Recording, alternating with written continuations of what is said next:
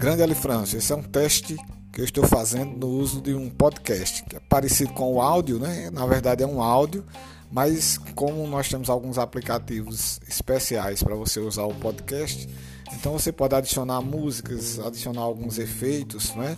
E isso pode contribuir muito para dar mais explicações para o aluno, né? Para a gente modificar, não ser só a videoaula, né? e principalmente naquelas instruções, você pode acrescentar ao assunto que você colocou, né?